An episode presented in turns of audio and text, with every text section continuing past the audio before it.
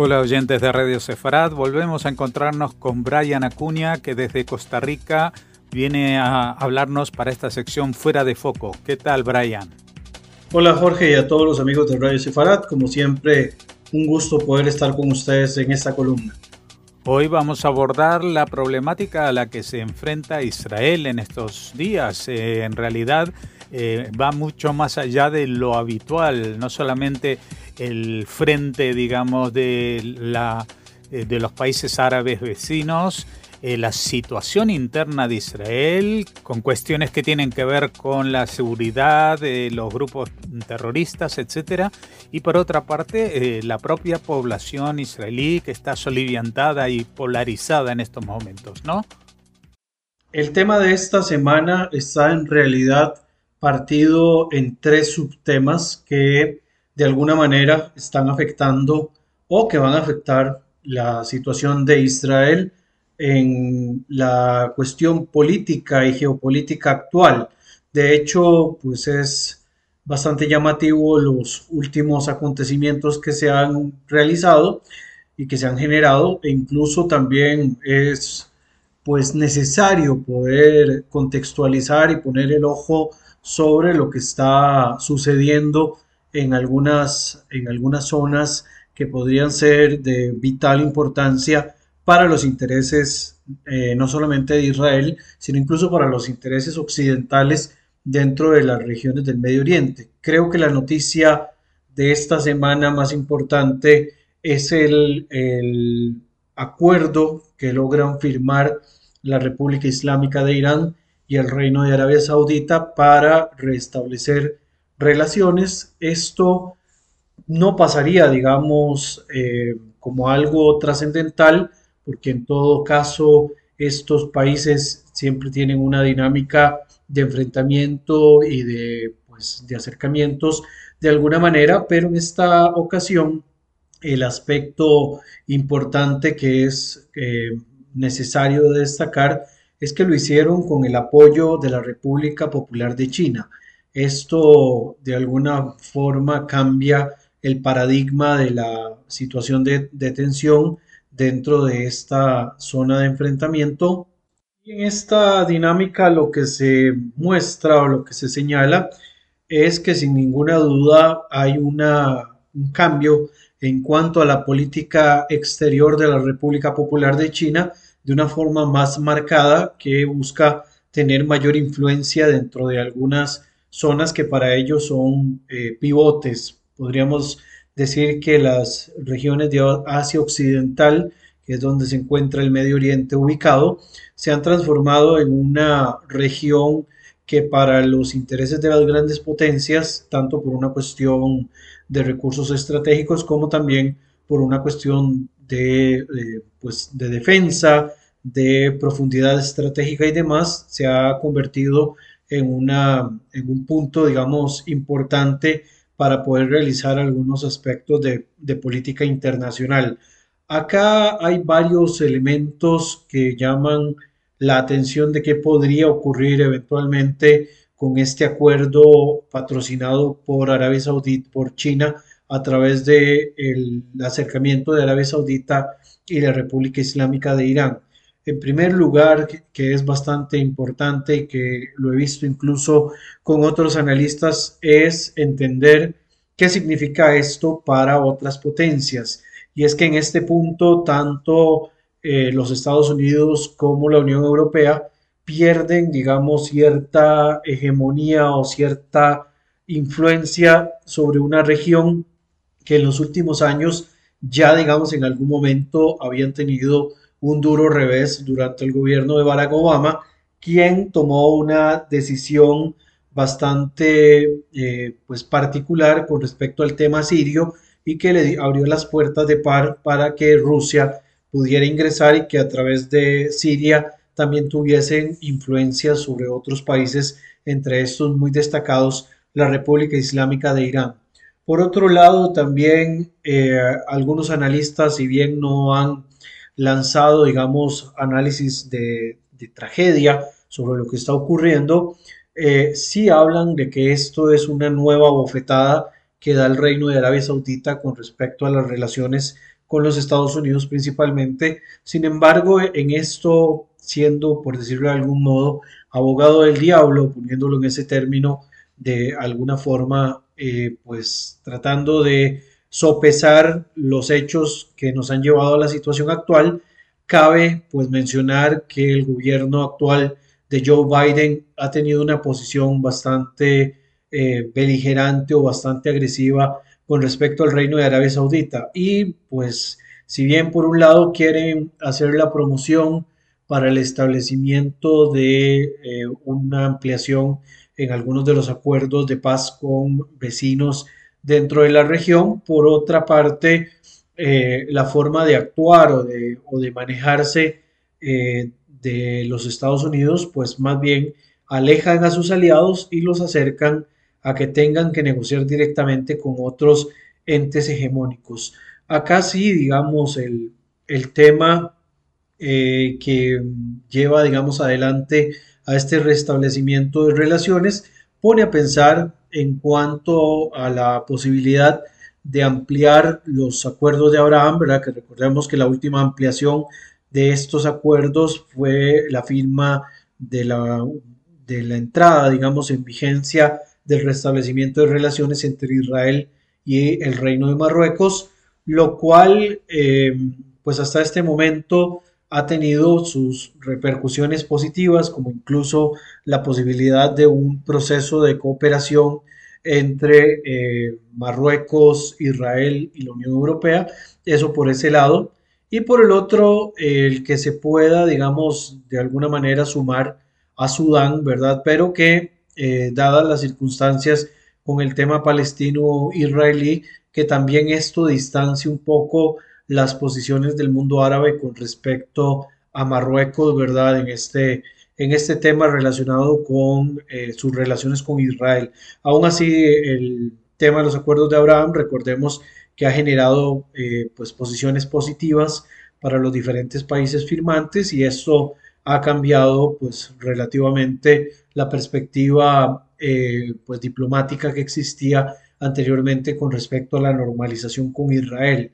También el tema de los acuerdos de Abraham podríamos verlos un poco en riesgo de que se enfríe la posibilidad de sumar al Reino de Arabia Saudita dentro de los acuerdos y que por el contrario ahora más bien haya un enfriamiento de las relaciones logradas hasta este momento desde el año 2020 a través de este patrocinio impulsado propiamente por la República Popular de China que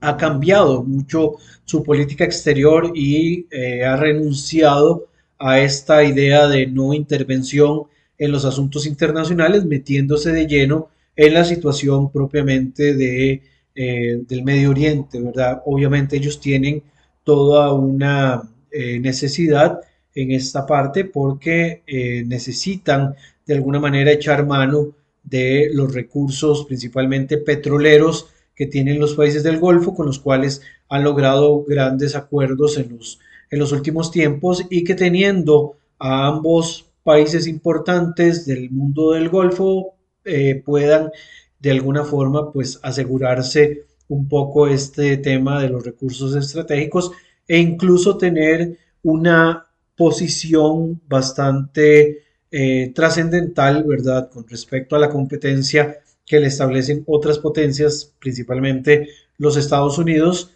eh, y por lo cual eh, China ha tenido que implementar la estrategia del collar de perlas, ¿verdad? Para lograr sortear de alguna forma los bloqueos que le eh, hace Estados Unidos en algunos países para evitar de que China gane un poco más de hegemonía. Obviamente que para que el acuerdo funcione se deben de generar algunas garantías para que Arabia Saudita se mantenga dentro y para que otros países también del mundo, de los países de cooperación del Golfo y del mundo árabe también se sientan motivados a poder este, tener algún tipo de, de beneficio. En primer lugar, obviamente, los beneficios de carácter económico que para el mundo árabe es importante por la necesidad de diversificar un poco más la economía más allá de los recursos estratégicos que no dejarán de estar siendo explotados y utilizados tanto como en materia comercial como también en un tema de eh, poder mantener de alguna manera la, influencia desde una perspectiva más que todo económica. Entonces, esto le da, digamos, ese, ese peso eh, importante propiamente al, al mundo eh, árabe y sus relaciones con China y con la República Islámica de Irán. Más que todo con China, ¿verdad? Con la República Islámica de Irán es bajar tensiones sobre una situación que ya viene tensa desde hace tiempo y la intención acá es tratar de ponerle un poco eh, menos de sazón y tratar de bajarle la efervescencia que generan este, este tema de las relaciones entre el, mundo árabe, principalmente cercano al Golfo, y la República Islámica de Irán. Entre esos elementos que China debería de asegurarle o de garantizarle a Arabia Saudita, tiene que estar por un lado el tema del Yemen y el patrocinio que le da directamente el gobierno de Teherán a los grupos hutíes en Yemen eh, asegurando de que estos dejen de atacar posiciones de Arabia Saudita dentro de las zonas del Golfo y también a posiciones eh, comerciales o posiciones estratégicas para el Reino de Arabia Saudita y cualquiera de sus aliados. En contrapartida, por supuesto que el compromiso de Arabia Saudita y los aliados de los sauditas es dejar ya la operación contra Yemen y poder garantizar de alguna forma que haya mayores posibilidades de intervención internacional, humanitaria y, también tratar de, desvincularse un poco de la política del Yemen, ¿verdad? Dejándolos ahí un poco a su suerte. Obviamente acá hay toda una cuestión de crecimiento de la influencia y hasta cierto punto Arabia Saudita y cualquier país del Golfo no va a querer que Irán finalmente sea quien gobierne los, las regiones eh, tomadas por los hutíes o por los chiitas dentro de Yemen, ¿verdad? Todo lo contrario, más bien están intentando contraer cualquier tipo de influencia donde quiera que se ubique eh, Irán, pero eh, en una cuestión de negociación inmediata es posible que por lo menos se adopte alguna posibilidad de que haya un control iraní, ¿verdad? Tal vez no tan descarado, tal vez no tan directo, pero que puede existir con tal de que eh, Arabia Saudita y sus aliados dejen de recibir cualquier tipo de afectación en la parte material o en la parte militar. También, por supuesto, en este punto van a requerir los saudíes y los países que se unan a, esta, a este acuerdo, ¿verdad? Un acuerdo de cinco puntos que quizás la parte importante de acá es el no querer intervenir en los asuntos del otro y tratar también de llegar a un proceso de diálogo y de pacificación, más el restablecimiento de relaciones diplomáticas, pero también está la garantía de asegurar de que no hayan, digamos, ataques contra barcos comerciales sauditas eh, cerca del estrecho de Hormuz o dentro del mar de Arabia o cualquier eh, buque saudita que pase o que intente entrar al canal de Suez, ¿verdad? Por el estrecho de Adén y todas estas regiones. Esto también tiene que ser una garantía que propiamente le dé el gobierno saudita a China y a Irán para que eh, puedan, digamos, establecer relaciones, ¿verdad? En este caso, la responsabilidad de Irán es sobre sus proxies para evitar de que sigan haciendo eh, todavía muchas más acciones. De igual manera, eh, tratar de contrarrestar un poco la influencia iraní dentro del levante mediterráneo que ya hemos mencionado en, algún momento. Y esto eh, también podría motivar de alguna forma la participación de otros países, como ya también Emiratos Árabes han coqueteado con el, el tema iraní. De hecho, ya habían llegado a un proceso de negociación y de restablecimiento de, relaciones diplomáticas. Eh, para Irán el tema es, un, eh, es una ganancia bastante importante porque sortean de algún modo las restricciones y los bloqueos que hay a nivel internacional sobre su comercio. Por otra parte, el establecer relaciones con países del Golfo le aseguran poder tener un poco más de tranquilidad de que no haya un proceso de normalización tan marcado y tan evidente de los países del Golfo con respecto a Israel, ¿verdad? Manteniendo esta línea beligerante iraní que se ha mantenido inmutable desde la Revolución Islámica del 79 hasta la época actual con respecto a Israel. Y por el otro lado, pues eh, también Irán se está asegurando dos socios importantes en dos campos diferentes. En el campo, eh, pues material, en el campo económico, tienen a la República Popular de China, ¿verdad? Con quienes ellos han firmado un acuerdo de 25 años con el que eh, garantizan algún tipo de cooperación de carácter económico, pero también de carácter militar. Ese es el otro enfoque que, eh, que le puede dar a Irán, digamos, esta, esta relación con China. Eh, por el otro lado, tenemos el caso de Rusia, que Rusia ha tenido una relación de cooperación con respecto a Irán en materia militar. De hecho, eh, por un lado, Rusia le ha facilitado armas y le ha facilitado incluso eh, equipo occidental que han confiscado, ¿verdad? Que, ha, podido quitarle algunas tropas ucranianas allá en el conflicto, se las han transferido a, los iraníes y a cambio Irán, ¿verdad? Les ha facilitado a los rusos los drones suicidas con el que han realizado algunas de las operaciones. Hay una participación importante de Irán en el conflicto ucraniano a través de Rusia, aunque se ha querido negar, ya cada vez es un poco más evidente esta participación externa eh, en, cuanto, digamos, a los apoyos que está recibiendo Rusia y este tema, digamos, eh, de las alianzas con respecto a Rusia y a China eh, le dan a Irán el papel que en algún momento muchos estrategas principalmente los estrategas relacionados con el Rimland le han dado, que es el de tener control sobre zonas pivote, ¿verdad? Estos pivotes eh, de las zonas asiáticas a través de Irán, bueno, de Arabia Saudita hasta cierta medida y poder también utilizar algunos países que están sobre el mar de Arabia y, demás, eh,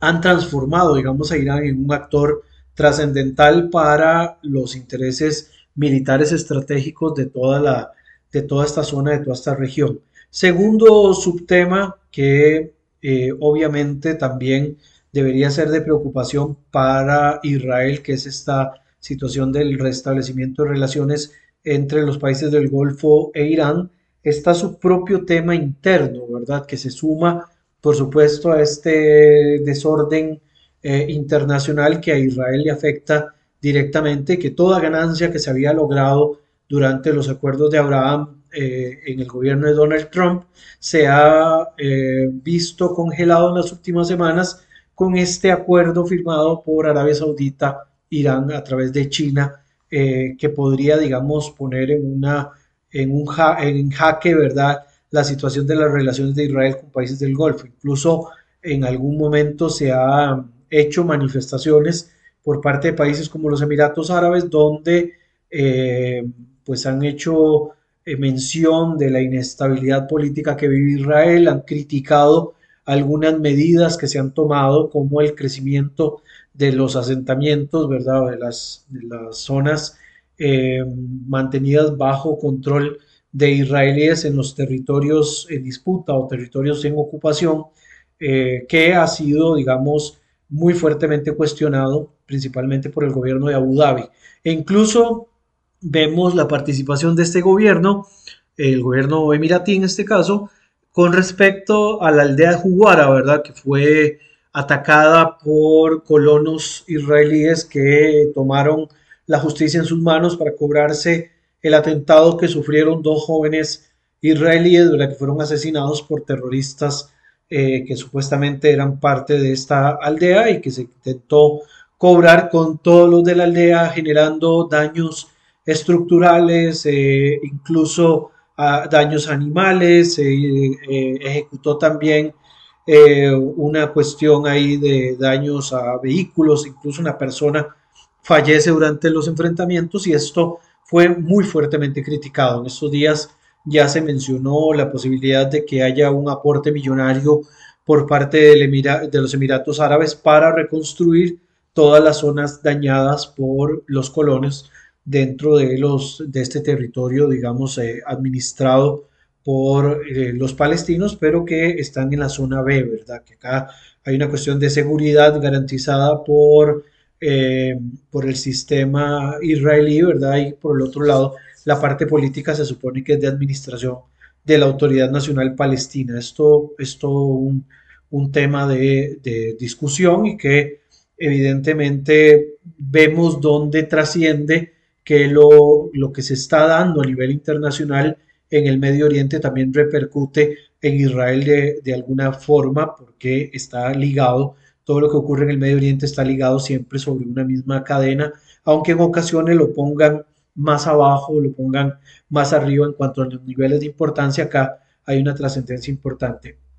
También eh, Israel eh, está sufriendo mucha presión internacional por el tema palestino, el tema asentamientos, el tema también eh, de la extensión ya del dominio de Israel de esos territorios en disputa, ¿verdad? Lo que se denominaría también como la ocupación, que ya tiene muchos años de estar presente y esto genera mucha presión para Israel, siempre la ha tenido, digamos, eh, las últimas décadas ha sido el común denominador. Sin embargo, el agravante en la época actual es la antipatía que genera la coalición de gobierno eh, existente en Israel. ¿Por qué? Porque de alguna manera eh, el que se tengan miembros de partidos eh, de una posición muy radical genera anticuerpos entre los partidarios de sistemas más pluralistas y democráticos. No voy a entrar en discusión sobre si Israel es o no es una democracia, porque para mí está más que claro que lo sigue siendo, pero al tener este tipo de elementos para los cuales la democracia no es algo importante, eh, pues marca un poco el tema de la imagen pública de Israel, principalmente para sus aliados. Con los enemigos no importa el gobierno que se tenga, siempre lo van a criticar y le van a querer señalar hierros, pero con los aliados sí es importante tener una cuestión de cordialidad que se está perdiendo bastante eh, por el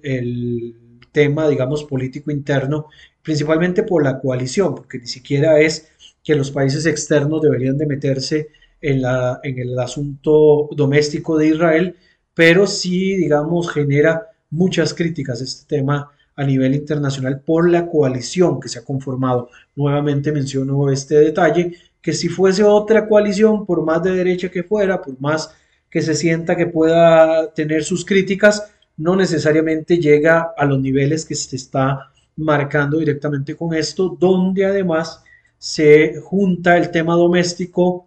relacionado a la división social por las reformas judiciales que ha impulsado el gobierno de turno, ¿verdad? Y que ha causado más polarización, porque ya de todos modos el tema político en Israel trae una polarización desde hace ya bastante rato, donde todo se ha transformado en una eh, batalla entre los pro-Bibi y los anti-Bibi, a los cuales se une que además algunas medidas políticas o propuestas políticas no son de la simpatía de todos los eh, ciudadanos, como ocurre en cualquier otra democracia, pero más allá de solo si las reformas no tienen las simpatías de todos los ciudadanos, el problema principal y más grave es que estas reformas están generando choques por las figuras que están recibiendo mucho más poder del que tienen en la actualidad. Y esto va muy de la mano principalmente con el asunto relacionado con el poder que tiene el Parlamento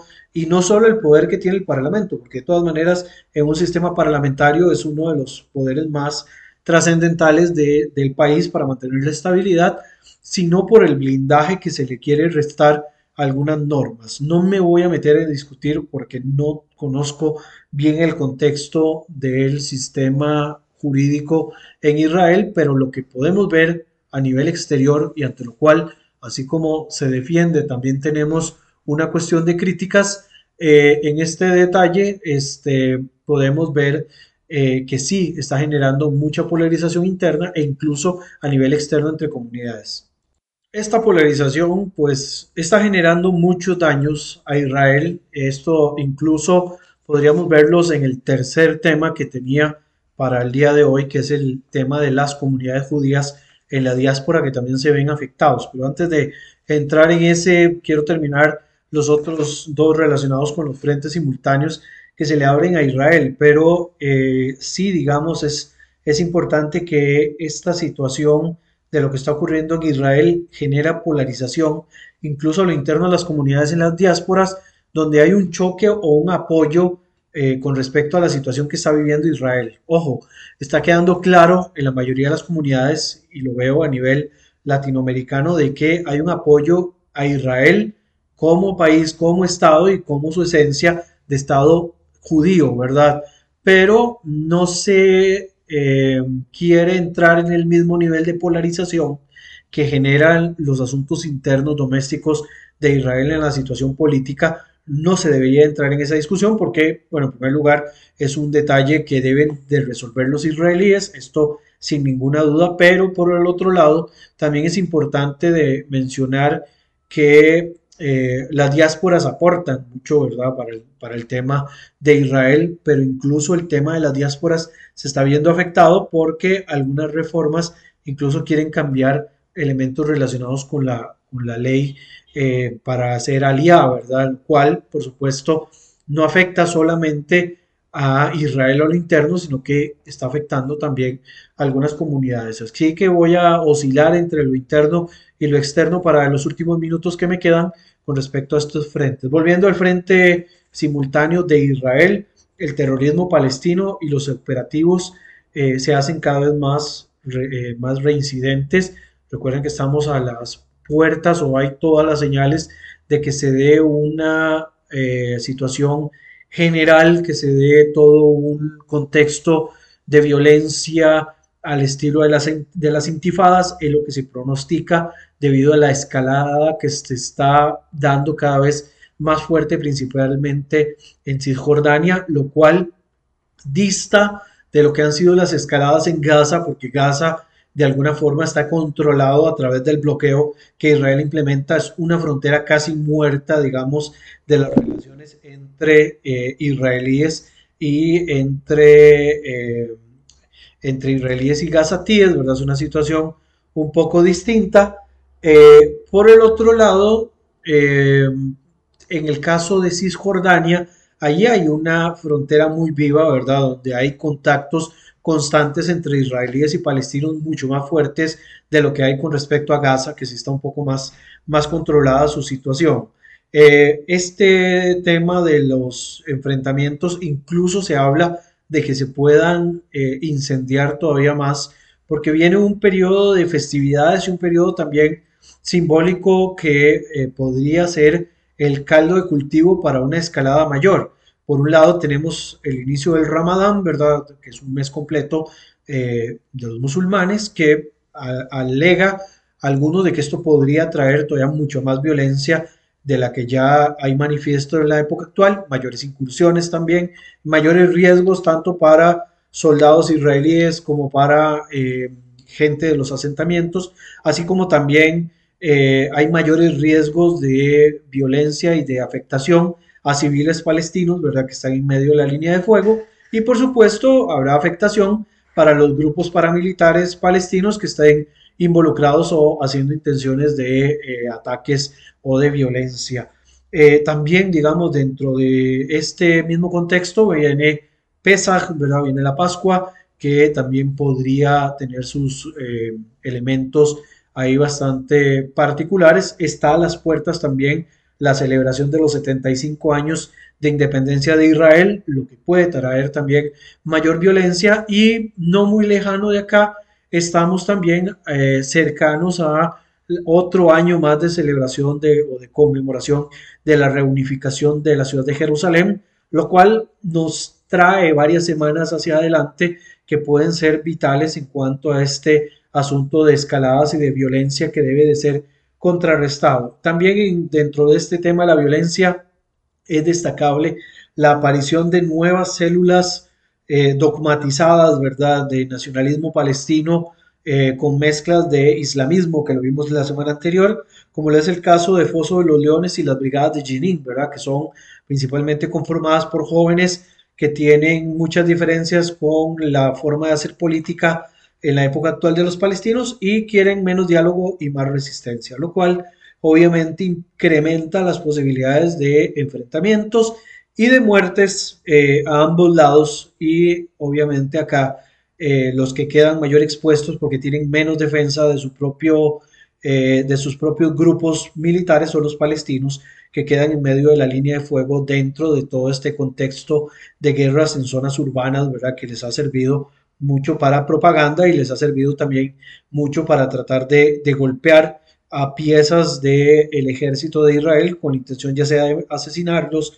secuestrarlos o de causar algún tipo de daño en la imagen de Israel. También obviamente el choque intrapalestino y de los clanes en los territorios palestinos que podrían también ser un, factor que Israel debe tomar en consideración junto con lo ya mencionado el frente diplomático por la ocupación y los asentamientos, que ya lo mencioné al inicio, ¿verdad? Con el tema de la presión internacional que vive Israel con respecto a este tema, siempre ha existido desde que se ha desarrollado el tema asentamientos, pero en la época actual se ha marcado todavía mucho más debido a la situación del gobierno de turno y obviamente el tema relacionado a la ley del retorno, que como ya lo mencioné, genera muchos roces principalmente en las diásporas. Y hablando de las diásporas,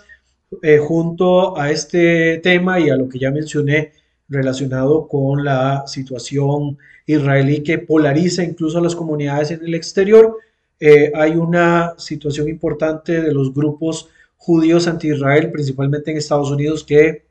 se han hecho famosos incluso en universidades y en círculos eh, académicos y en círculos políticos eh, como si fuesen, digamos, la representación del verdadero judaísmo, ¿verdad? Así lo venden, obviamente, los antisemitas, porque para ellos es más fácil utilizar a judíos que no tienen identificación con Israel, que se ven solo como una religión, o que de alguna manera para ellos es más fácil atacar a Israel que atacar, digamos, al gobierno de turno. Incluso el hecho de que sean judíos no debería de ser ningún tema de ventaja o de elemento eh, trascendental, ¿verdad? Pero obviamente están ahí y es importante porque los utilizan de ejemplo. Incluso en círculos académicos muy altos hay judíos anti-Israel, ¿verdad? Incluso autodiadores del propio judaísmo que eh, se han convertido en referentes para aquellos que buscan hacerle daño a Israel. Esto nos lleva también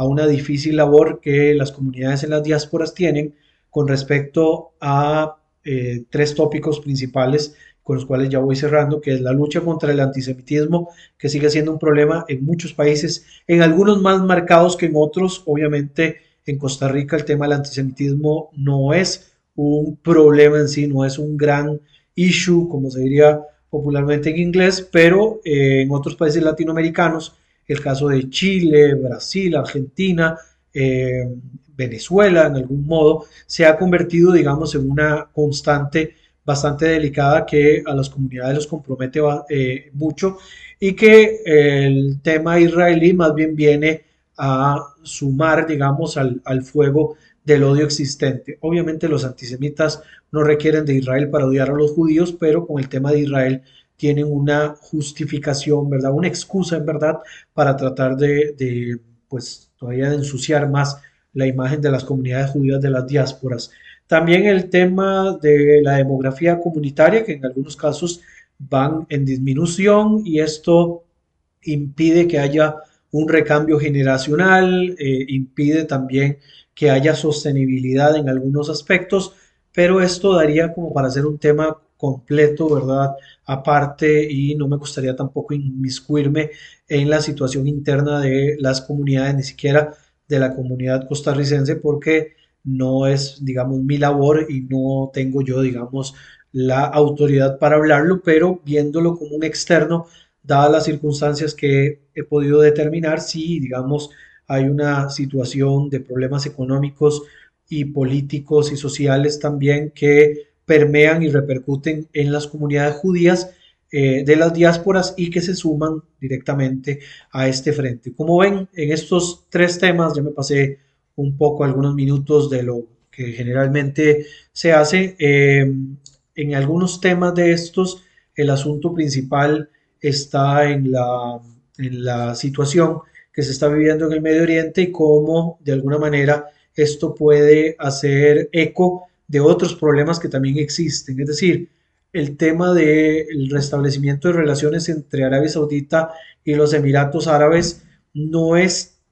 tan eh, peligroso como si lo es, digamos, eh, un descuido que puedan tener grandes potencias con respecto al Medio Oriente. Es un efecto, Israel vivió durante décadas sin relacionarse con muchos países del Medio Oriente de manera frontal. Eh, hubo cambios a través de los cambios políticos impulsados por